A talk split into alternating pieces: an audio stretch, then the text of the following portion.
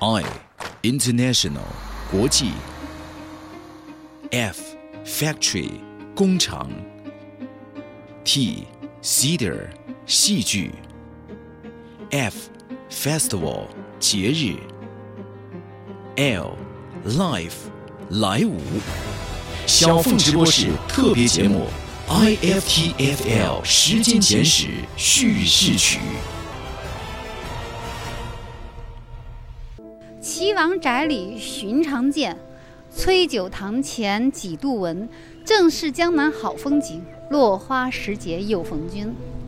这是在韩涛美术馆前甬道上的一首诗。九月十日，小凤与 IFTFL 发起人韩涛、李宁在省体圆圆园老友重逢。九月十六日，小凤直播室推送微信公众号，街头暗号“俺来无有”。九月二十一日，小凤一度学野，寻访莱芜工厂遗址。啊，这是在搭什么架子呀，韩导？他们现在正在什么风景？这个玻璃门。我们搞戏剧节，首先有一点，跟他们不一样的感觉。半个多月前，我管莱芜叫莱都，仿佛被 IFTFL 的 idea 给迷住了。作为一个常年死宅、吹嘘但凡出门就是走出国门的主持人，我自然没怎么去过莱芜。为了探一探泰丰纺织厂和小高炉的究竟，九月二十一号，我和燕杰、阿杜一起前往莱芜。我们首先抵达雪野湖畔，计划十月一号和工厂戏剧节一起开幕的韩涛美术馆正在紧张装修。这才是。男生宿舍和女生宿舍，我这里周六周天免费给小学生十岁左右的孩子免费上课，我找中国最好的美术教育家来上课。但是我发现这个韩涛美术馆的这个这个这个“涛”字好像是个错别字哎。呃，不是错别字，是少了一点，因为我是“桃”字是一个繁体字，然后一个口一个吞，然后我少点了一点。少点了一点，意思就是说，如果文化产业要落地的话，那么这个点我会补上。墙上悬挂的一组煤矿工人的油画和照片，深深吸引了我。戴着矿工帽的工人，脸色黧黑，眼眉深锁，背景中似有血色。油画旁边是工人的自愿书：“我自愿献出鲜血，供韩涛作品使用。”原来。他用含有血液的材料作为颜料，给作品平添悲情的力量。画家终究是要靠作品说话，看了他的画，很难不对韩涛肃然起敬。我最近在拍一个纪录片，拍了三个月了啊，叫《闭景》，就是介绍莱芜一个煤矿。这个煤矿是三几年就呃就开始挖掘，然后今年呢要关闭这个煤矿，新矿集团的叫南冶煤矿。对我拍摄的就是什么这些呃工人呀，有些工人是生活在井下，就是工作了大约三四十年，啊，就是一整个的家都都就是可以说两代人到三代人都在这个煤矿周边生活，他们面临着他们的何去何从，啊，他们会面临新环境到底去不去，啊，什么那个抉择，也申报了广电总局的百部纪录片精品，就是有个新新旧动能转换这么一个一个项目。也是我对文和的一个纪录片啊，就是把视角完全对准工人的，对啊，对准劳动者的这样的一部纪录片。那拍摄的过程当中有没有，比如说你能不能给我们介绍一个你自己印象，就是你觉得啊，这这画面太好了，居然被我抓下来了，有没有就是那样的？有下井拍摄的时候，我和摄影师当时矿长就问我说：“你要去哪一个井吗？”我说：“我要看看最难的，就是最最苦的一个一个井口。”那我去了之后呢，就是整个的人是站不起来啊，整个的人是弓着腰。然后我们摄影师团队，嗯，过去的时候他是那个现在不是那种那种木头顶着啊，过去可能在老的时候是用那木头顶着杠子顶着，现在是什么？现在是用那种油压、气压还是油压顶着那个顶着那个矿坑的那个坑道是吗？坑道啊，顶着那个坑道就是像那个千斤顶一样。我下井下拍嘛啊，然后。他一开那个机器啊，一那个一搅的时候，他就是那种很可怕。然后我正好我就在那个机器间拍嘛，突然一下就是那个油压那个东西一下子降下来之后，那些工人啊一点惊慌没有，但是我很惊慌，你还以为井塌了呢，是？因为我好多电影还没拍完了，是吧自？己终于可以现身艺术了，是吗？哎呀，那一下之后一下子把我整个整个那个可能就是太紧张，啊腿，都软了。对，软然后呃，大约过了一个多星期，腿还是酸痛，啊，走路都都都都都什么，这这这这是真的啊。所以我们就知道煤矿工人啊，他们的劳动是多么的艰辛啊！对，但是他们居然也要面临何去何从的问题。这是没办法，谁也挡不了历史的这个车轮，啊，谁也没有能力啊挡挡掉这个车轮的。那我想你你你好像你也跟我透露过，说你很想等到南野煤矿闭井之后呢，你很想把那个地方就是改造成一个呃文化产业园，也是一个工厂主题的文化产业园。呃，和他们谈的第一轮的时候，提到了一个事情啊，我给他安置五十个工人啊，就是呃，在这个艺术园区里啊，因为有一些人是走的，有一些年龄大了，他不可能跟着再去新疆啊，得去银川啊。煤矿还是希望就是能安全的能够把这个井啊给闭掉，先闭掉，安全的闭掉之后呢，我们再去谈啊。九月二十一号下午三点，我们前往莱钢，探访韩涛、李宁所说的活化石般的小高炉。在泛着黑金色泽的煤炭包围下，小高炉就像一只巨大的红色怪兽，被束缚在泥泞的土地上。这片老厂区正在经历新旧动能转换的阵痛。莱钢集团的张部长是一位美丽干练的女性。她告诉我们，国有企业首先要保证钢铁的生产和经营。这座小高炉因产能落后，已经停产十几年。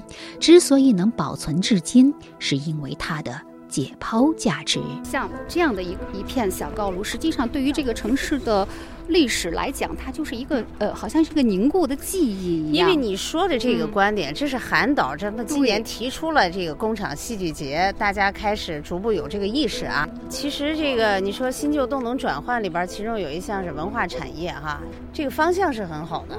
如果要做的话，确实还要从大家的这个认同上、认知上，对这方面你得下功夫。其实原来的时候，一些工厂也试探了一些工业游项目哈，其实它也是往旅游产业、往文化产业方面靠。工业游这个在莱钢吧，不能叫纯粹的工业游。我们有一条那个参观这个路线，叫钢铁是怎样炼成的。只要到莱钢来的，啊，就我们就带他们从炼钢、炼铁到扎材，一直到最后的这个钢结构加工啊，集成房屋建筑这一条产线，我们都带他参观。就是这个有意思。对于韩涛、李宁想要借工厂戏剧节呼吁保下小高炉，保下这片国内罕见的工业文明遗存，张部长持审慎的态度，因为建筑安全的隐患非常大。我们问他，这要是拆了就再也没有了，不会觉得遗憾吗？张部长坦言，搞了一辈子炼钢炼铁，对高炉肯定是充满情感。就在国际上啊，好多就是重工业的城市转型成那种就是工业文化城市，转型的非常成功。像这个，比如说这个高炉，真的是拆了树就没有了，就特别会特别的一个问题，你不拆，啊现在安全的隐患非常大，这啊需要研究，上下都得认同这个事才能做。就说作为做钢铁的人，看到这么一处遗址的话，内心是不是也会有一点不一样的那种情感呢？你要说感情，这个搞了一辈子炼钢炼铁人，对着高炉是非常有感情的。当年停炉的时候，我们好多老职工都是流着眼泪停下来的啊。但是这是淘汰落后嘛，这是国家的这个产能调整，这是要求，所以就该停就停下来了。对，对一些老工人，他有时候他晚上没事儿的时候还还过来从远处看看哦，自己曾经工作过的这个高炉，就那种钢铁情怀，他是抹杀不了的。是啊，在肆虐的秋蚊子的包围中，我们谈到将工业项目转化为文化产业项目的可能性。我追问，为何这座高炉停产时还带着钢水儿？部长纠正我：铁水儿。而且我听说这个小高炉停产的时候，说里边还带着钢水儿。铁水儿，哦，铁水儿，铁水铁水儿，不知道钢水儿和铁水儿什么区别？铁炼出来是钢，铁水送到炼钢那个转炉钢包，对，到钢包里边出来的是钢钢水，哎哎。从这个面上，就是全国各个这种钢厂、钢铁公司，他们这种情况多吗？这种老厂区的这个改造？我了解的不是很多，但是我知道济钢那个停产以后，它应该还保留了一部分，对吧？对对，他也准备做这对，你们在那边应该清楚啊。恐怕没有这么老的，没有这么悠久的历史的小高炉它可能没有。了幺二零高炉，它我估计可能可能没有了。你为什么叫幺二零？我得更，因为它容积是炉容是幺二零立方米啊。实际上，莱钢应该是建厂就就有这四座幺二零高炉，不是两座。这是现在保留的这座，就留在做解剖实验，其他的都扒了。那个大扩建的时候，这这东西能耗啊什么的都都很高，嗯，所以就当时就把它淘汰了。你是学钢铁专业？哎，我是学钢铁专业。你是钢二代还是钢三代吗？哦，我不是，哦我是钢一代对，我是钢一代。作为一个钢铁企业人士的一个价值判断来讲的话，你觉得它应该保存还是应该抹掉？从地球上，我我个人觉得保留的也挺好，对是是这样的高炉，如果抹掉的话，是不是在中国就很难再找到第二个、第三个？嗯，反正以前看电影儿有一些。有些电影里边保留这些工业场所啊，我具体不知道在哪拍的，那个场景确实很棒。它如果有价值，我觉得嗯保留下来也挺好。离开莱钢已经是下午五点十分，逆光勾勒出小高炉的轮廓，橘黄色的夕阳坠于其上。那巨兽，你管它叫什么？没有名字。那巨兽的肉体和阴影便模糊一片，你便难于呼唤它，你便难于确定它在阳光下的位置，并预卜它的吉凶。应该给它一个名字，比如哀愁或者羞涩。没有名字的巨兽是可怕的。我想起西川的诗，但实际上小高炉有名字。从莱钢驱车前往泰丰纺织厂的路上，我收到了莱钢技术员刘苗的微信，他发给我小高炉停产的准确时间：二零零七年十二月十六号一点五十六分。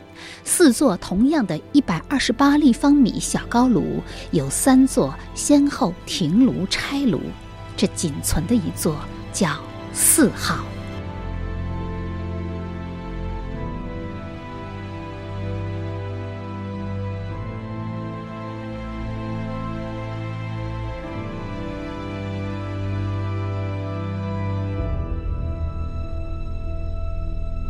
工业、工业、工厂、工厂、工人、工人，劳动者、劳动者是最美的戏剧人。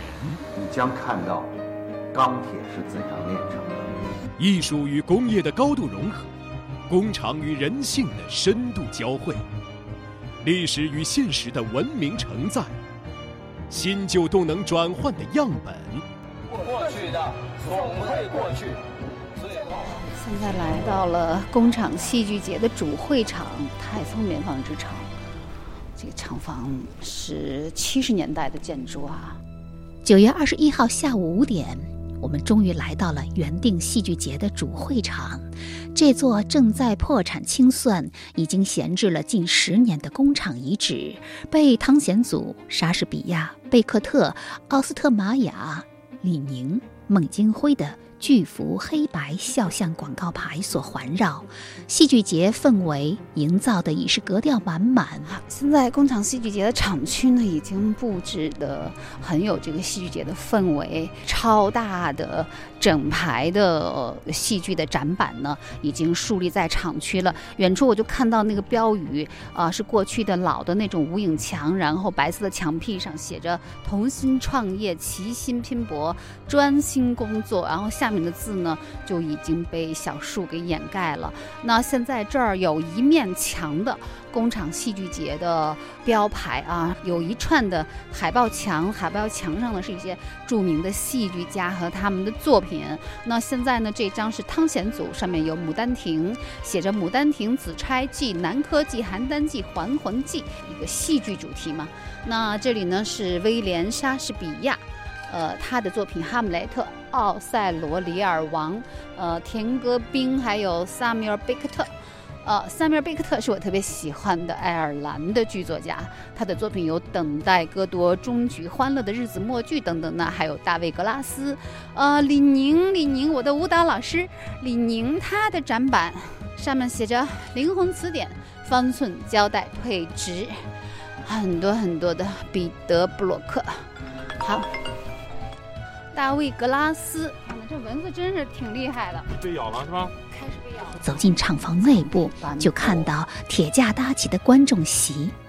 震撼于它的广大与缄默，这座内部完全打通的德式包豪斯建筑厂房，在逐渐暗淡的黄昏里，我没有看到它的边际。墙体斑驳，呃，顶棚呢有些地方看到好像开了天窗一样的，能够看到，呃，天空的光影。窗户外面呢有一些树木的影子，呃，摇摇曳曳的。OK，现在呢，呃，这个我们一进来就能看到一个搭建的钢铁的舞台。那么这时候，那这个就是大家的观众席。那么这个地方呢就是主场地，对不对？韩涛，韩涛，这个地方就是舞台，那地方就是观众席，对吗？然后我们因为把那个玻璃啊都敲掉了，因为害怕有那个共振。哦，把玻璃都敲掉了啊，这样的话就不用担心会担心会。玻璃发生共振之后，然后会掉下来。啊然后这个也要敲掉啊，这个也要敲掉，还都还没敲。还没敲啊，全都敲掉，这样就变成一座完全是镂空的那种那种建筑了啊。然后后边那一块呢，大约是连到一块大约七十亩地，这是在山东省最大的一个包豪斯建筑的一个建筑群。回忆站在泰丰的那个时刻，依然很梦幻。田字格一样高大的窗棂透光而又避光。戏剧节发起人韩涛导演告诉我，这是因为纺织品要避免阳光直射。哎，我觉得这个厂房也很漂亮啊，这是一个纺织厂。嗯、它那个这种窗户我就没见过这种窗户，这种格局的窗户，就是像我们小的时候那个田字格一样。国民寺，国民寺。国宾寺也是这样子的，是吗？通风排湿。纺纱厂都是这样的。韩涛啊，他这个窗户的结构，我觉得这种窗户，这个窗户就非常有美感啊！啊你看这种，啊、七九八一个接着一个的这种，啊，小田字格一样的这种方格的这种窗户，这个窗户什么功能啊？当时它过去就是那个采光嘛，因为它不需要那个不能直射，不能直射光，它是侧面，它做那个纺织嘛，它纺织它不能晒啊。对面斑驳厚实的承重墙体布满了青苔，由于中旬接连的降雨，地上还有一滩滩散布的雨水。空旷的厂房里有几十匹篾草编织的高大的竹马列队朝南。我看到有好多高脚凳啊，是要在这里做论坛吗？这是这是一个马，是一个马哦，我去看一下。啊，我们是呃斗金工厂里面啊，嗯有一个呃纪录片纪录片单元，呃纪录片这个展示就是顾陶，顾陶拍了五部关于呃就是游牧文化的这样的一个纪录片，嗯那我们会在一个展厅里面，这是临时放在这里的，这是用竹子扎起来的竹马是吗？？玉米杆儿。哦，玉米杆儿扎起来的。它这个作品就是一个装置艺术的作品是吗？和录像，那边是先把这些东西先运过来了。留下来的，就是那个墙面，我没有给它处理掉，那个沙子我也没有处理掉。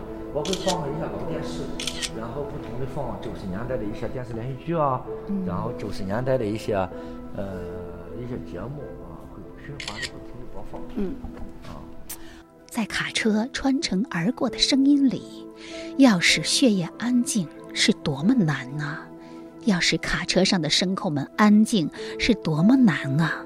要用什么样的劝说、什么样的许诺、什么样的威胁，才能使他们安静，而他们是安静的？我奇怪地想起了西川的诗句致敬，竹马们安静地站立着，对命运懵懂无知。仅仅五天之后，他们竟然从这片厂房奔腾而出。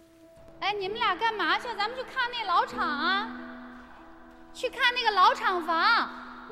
你要是怕咬，就别去了。就是那个真正的通着八个横龙的开封纺织厂实在太大了，辟作戏剧节主会场的只是一个敞开式车间，无疑也是出于安全考虑。往厂区深处走，野草蔓延，杂树密布，一间套着一间，如迷宫一般的废弃厂房空空荡荡，妥妥的诠释着何为工业遗址。这边是一个喂喂喂呃洗澡堂，因为太白啥了，因为你哦太乱，咱也不进去了，保存很完整。啊，澡堂都保存得很完整啊。你别进哦，我。还挺想看看那莲蓬头呢。小的时候呀，就是去纺织厂去洗澡，每到周末就去济南国棉一厂去洗澡。那个时候，哇天哪！哇天哪！在一片丛林的掩映之中，在一片树丛的掩映之中，我们来到了一处厂房。哇哦！啊，现在因为天色已经昏暗了，所以韩涛导演呢把手机的灯光打开，照着我们进来。现在我们看到的这个厂房呢，就是我们首先看到一个圆形的一个大洞，然后进去就能看到，看到了。啊，这就是一个打通的厂房，这就是韩涛导演一直念念在兹的，小心啊！一直念念在兹的那个纺织厂，打通的纺织厂，从这里一直到那里是吧？一直到那个，就看到那个窗户是不是那么大？他那边还有，你看了吗？他那边。哦，那边还有啊，真太大了，燕姐啊，你小心点儿，哎，小心小心小心小心小心小心，这这也小心，这也要小心，可了不得，可了不得了。他直接通着的，他那哦边还有，当年就是在生产最繁忙的时候是容纳多少工人啊？能容纳几万人吧，哦，我天！哦，几万人那这个纺织厂当年是不是很辉煌啊？非常辉煌。它是非常辉煌在香港上市的一个，嗯，好像是零六年、零七年停产。破败到这个样子了哈。在车间里巡游，一不小心就会踩到地面凹陷的深坑里。韩涛和他的助理小魏为我们打开手机的电筒照明，光束摇晃之间，我发现墙上居然还有一块黑板报，上面的粉笔字清晰可见，标题是“如何消灭落后沙锭”。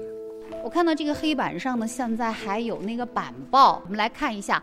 细纱是纺织的成品，其质量优劣直接影响后加工的质量。根据目前车间的设备运转情况，制成的纱锭的呃原因，皮圈断裂、集合器往复不灵、皮银中凹，或者是等等导致不光洁，导致什么什么，这个真的是原始保留下来的。疏忽间，这无声的昏暗的厂房突然明亮起来，机器轰鸣，人声鼎沸。技术员们在一排排机器之间穿梭，指导纺织工人消灭落后沙锭。几代工人的青春和汗水在这里挥洒，就像韩涛拍摄的那部电影《岁月如织》里的场景。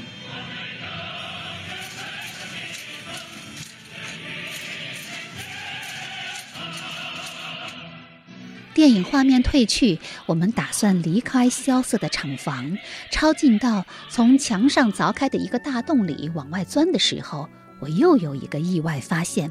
然后我还看到这里有一行红色的字，呃，就是呃墙上呃印着的标语，对，鸡蛋啊，盐是爱？松是亥，严是爱，松是害，这是中国式的标语，这是工厂的标语。白色墙体上油漆着红色标语：“出了事故害几代，严是爱，松是害。”是的。在我们伟大的国度，对于行行业业来说，安全生产始终是第一位的。这是时代的进步，以人为本的体现。看到这个标语，我突然有莫名的感动。但是，这也是一个充满寓意的时刻，因为工厂戏剧节最终也是因为演出场地泰丰厂区的安全问题而暂时取消的。哎呀呀，你好，你好，你好。那天我们的那个客啊，现在在泰丰纺织厂的厂区停着两辆黄色的车，这是发电车，是国网山东省电力公司莱芜供电公司的两辆发电车。呃，发电车做的还挺萌的，上面呢写着“你用电，我用心”。九月二十六号，《莱芜日报》刊登一条不包含标点、只有五十四个字的启事。今年的莱芜工厂戏剧节因演出场地泰丰纺织厂老厂房存在安全隐患，不适合演出活动，本次戏剧节暂取消举办。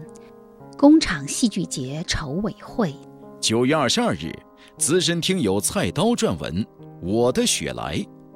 九月二十六日，工厂戏剧节因厂房安全原因暂取消。小凤直播室资深听友菜刀是莱芜青年，在我迷上莱芜的那些日子，作为一个莱芜人，他准时的出现了，还特别取了名字莱温科德列耶吾。在 IFTFL 的观众咨询群里，他俨然扮起了东道主，发一张雪野湖的美图，告诉大家雪野莱芜专门干国际大事儿，号称雪莱，惹得我哈哈大笑。因为是临时紧急取消，而此前。组委会与国际专家和国内演员签署的演出合同已经在执行中。七十六岁高龄的国际戏剧学术权威，来自德国的汉斯·蒂斯雷曼先生已经在路上。幸好，工厂戏剧节原定的四个演出场地，除了厂区因安全原因取消之外，还保留了两个，那就是雪野湖韩涛美术馆小剧场以及莱钢工人文化宫。戏剧节艺术总监李宁想起菜刀在 IFTFL 观众群的调侃，建议仍然保留的演出更名为 IFTFL 雪莱戏剧季。韩涛反对，还是叫雪野戏剧季的好，因为雪莱父母思想都臣服庸俗，雪莱自幼与父母不亲，后又有四妹之一弟，这触痛了我。看来。知识掌握太多也是麻烦，我给韩涛回复微信：“你知道的也太多了吧？”我还知道，他的妻子玛丽雪莱是《科学怪人》的作者，世界上第一个伟大的科幻小说家，很工业。It is a time of innovation and progress when the world's greatest minds push the limits of what's possible and delve deep into the unthinkable. Igor, help me change the world. There is a difference between using a machine to restore a life and to create something that was never supposed to exist. 新闻通稿：十月一号到七号 ，IFTFL 雪莱戏剧季在莱芜雪野旅游湖畔拉开帷幕。它衍生于工厂戏剧节，又有着独特的诗性气质。其名源自英国的浪漫主义抒情诗人雪莱，感召于他自由清灵的艺术风格，又恰可包含举办地雪野莱芜的简称。雪野湖风光旖旎，天生文艺，无数戏剧人在雪野湖畔尽情圆了戏剧之梦。播报：丁凯旋。过去的总会过去，最后只有我还在你身边。在城市化进程中，目睹太多的拆掉，它造成大量失忆，让城市语言的词典里贫瘠单一。